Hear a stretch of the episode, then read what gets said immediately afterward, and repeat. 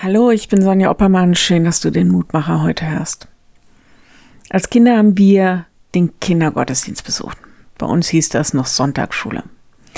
Ich kann mich natürlich nicht mehr an wirklich vieles erinnern, aber an eine Stunde. Wir sollten eine Collage kleben zum Thema Was können alles fremde Götter sein? Irgendwie ist das ziemlich hängen geblieben bei mir. Insofern sind meine Gedanken heute nicht wirklich neue Gedanken. Ich bin sicher für viele von euch auch nicht. Als Kinder haben wir da sowas wie Geld oder irgendwelche Stars und Symbole von Schönheit reingeklebt, was weiß ich noch. Geändert hat sich seit diesen über 30 Jahren eigentlich nicht viel.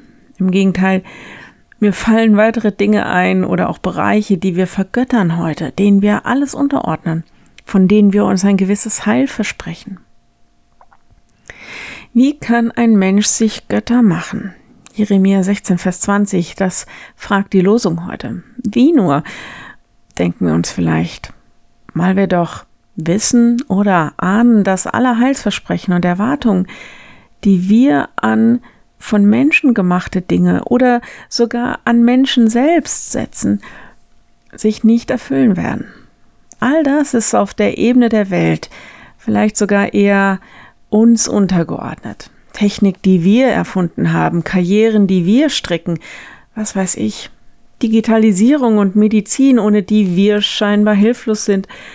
Aber ein echter Gott ist ein lebendiges Wesen, das weit über mir oder über den Dingen steht, das uns schafft und nicht wir ihn. Manchmal denke ich, Gott steht selbst immer wieder fassungslos vor der Frage, warum wir Menschen unser Herz lieber an solche Götter hängen, die doch nicht helfen können, statt an ihn.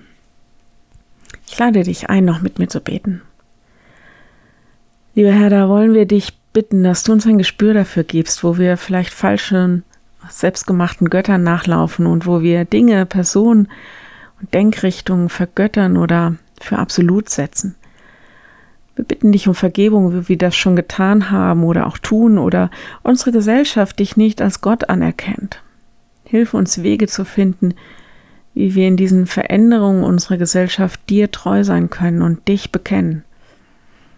Herr, wir bitten dich für alle, die in irgendeiner Weise dich brauchen, dich, den lebendigen Gott. Wir bitten dich nicht um das, was ihnen vielleicht wichtig ist, sondern um das, was für sie wichtig ist.